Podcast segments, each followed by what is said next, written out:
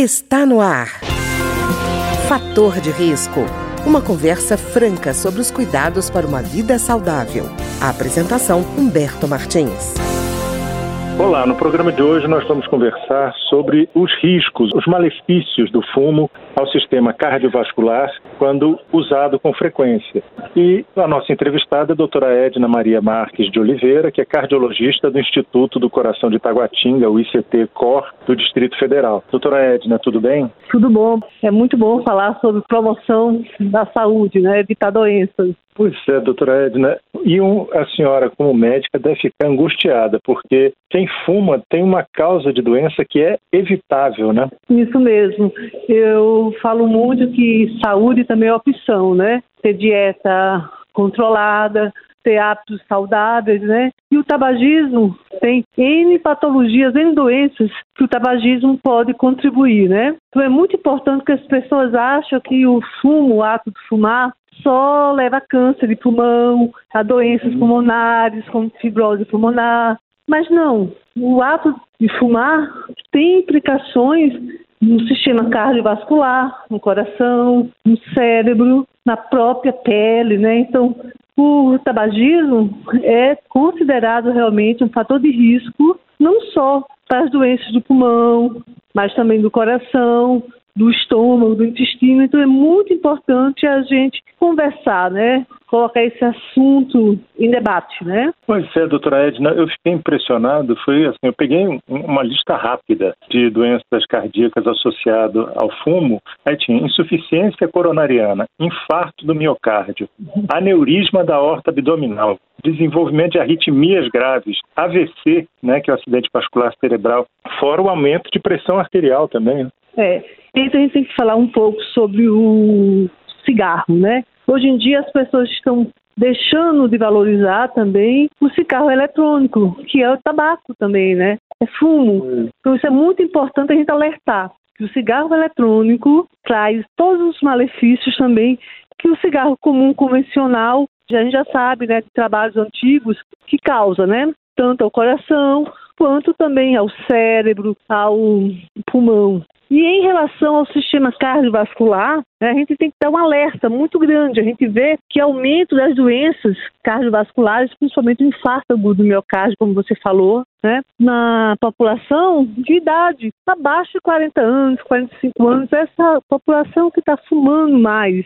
Então é uhum. é importante salientar o cigarro no coração aumenta a frequência cardíaca em alguns pacientes que têm arritmia, propicia a crise de arritmia. Em relação aos pacientes que têm outros fatores de risco para ter infarto, como obesidade, sedentarismo, hipertensão arterial, diabetes, aumenta a chance de um evento arrítmico, né? É, e também do infarto do miocárdio e é importante também falar que o cigarro eletrônico, como o outro, principalmente o cigarro eletrônico, gera partículas muito fininhas. Essas partículas, quando chega no pulmão pela inalação, ela entra na corrente sanguínea, é absorvida no sangue. E essas partículas causam inflamação em todo o organismo. É importante salientar que os vasos sanguíneos, nossos vasos sanguíneos, têm uma camada protetora chamada endotélio. E o cigarro causa desequilíbrio, lesiona essa parede. Então, tem mais chance de ter, sim, infarto agudo do miocárdio. Os pacientes são hipertensos, tem chance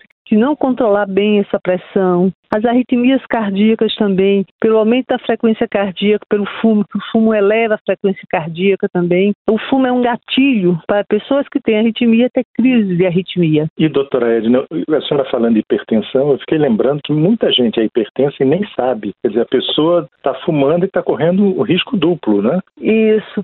E também para não falar em relação ao cigarro, pacientes que têm mais chance, quem fuma tem mais chance de ter trombose, não só o ABC, mas outras tromboses trombose, todo o corpo, principalmente quando associa o cigarro com o anticoncepcional. Então, na nossa prática clínica, né, a gente vê muitos jovens chegando aos nossos consultórios com trombose, que é a obstrução de uma veia, pode ser periférica na perna ou no cérebro. E a única causa abaixo que é o anticoncepcional é o cigarro. Então, hoje a gente já tem trabalhos científicos da década de 60 que mostram os danos né, que o cigarro pode causar ao organismo, não só ao pulmão, mas também ao coração. E ele leva a um estado de inflamação em todo o corpo, né? Pois é, doutora Edna, às vezes a pessoa argumenta assim, não, mas isso é uma decisão minha, eu fumo porque eu quero, como se o fumo ficasse só afetando essa pessoa. Na verdade, pode transformar um monte de gente que está em volta em fumante passivo que também Isso. vive uma situação bastante ruim, né? Isso. Infelizmente, a gente tem pessoas que convivem, principalmente cônjuges, que convivem com fumantes que nunca fumaram e tem doença pulmonar obstrutiva crônica, né, que é a DPOC, tem eventos cardíacos um percentual maior. Então é importante também a gente alertar que o dano não só é para o paciente, mas também para as pessoas que convive perto no ambiente de trabalho. Então, no Brasil, eu fico muito preocupada porque a gente estava com uma campanha de tabagismo muito boa. A gente diminuiu até 25% né, nos últimos 20 anos o consumo de tabaco, né, do fumo. Infelizmente, com esse modismo aí desses cigarros eletrônicos que, infelizmente, as pessoas acham que não traz malefício para a saúde, a gente vê uma explosão de doenças cardiovasculares na população mais jovem, que é essa população, sim, que está consumindo, né, fazendo uso desses cigarros eletrônicos. Pois é, doutora Edna, a senhora falando assim, eu lembrei de uma pesquisa chamada Covitel, que era um inquérito telefônico de fatores de risco para doenças crônicas não transmissíveis em tempos de pandemia, foi realizada pela Universidade Federal de Pelotas e a Vital Strategies, mostrava uma coisa muito preocupante, é que eles entrevistaram mais de 9 mil pessoas e o cigarro eletrônico apareceu como algo utilizado por 7,3% dos entrevistados. É, já é bastante preocupante esse número, né? Já é bastante preocupante, sim, e a gente, né, eu digo todos nós envolvidos em equipe de saúde, gestores, né, meios de comunicação, a gente tem que realmente fazer um alerta à população, que isso causa doença e é uma, uma doença silenciosa, né? Você não sente o malefício do cigarro na hora que você está fumando. É uma doença silenciosa. Você vai agredindo diversos órgãos do seu corpo e leva a várias patologias, várias doenças, né? Predispõe também a processos oncológicos, câncer também está muito associado com o cigarro. Então, acho que a gente tem que alertar a população. E, doutora Edna, eu achei interessante isso que a senhora falou sobre o peso que esse cigarro eletrônico tem negativamente nas campanhas que foram feitas contra o fumo, né? É, nessa mesma pesquisa no Covitel, é, na faixa de 18 a 24 anos dos entrevistados, quase 20% disseram que já usaram ou usam o cigarro eletrônico. Quer dizer, ao contrário das outras faixas etárias, que ele cai bastante, a faixa mais nova dentro dessa pesquisa, que é de 18 a 24, um consumo muito expressivo. Né? Isso. É, infelizmente tem essa sensação que não tem fumaça, não tem, é, então faz agride menos o organismo. Não é verdade. E outro fato também é que muitas pessoas começaram a fumar, é, utilizar o cigarro eletrônico em substituição do outro cigarro, né?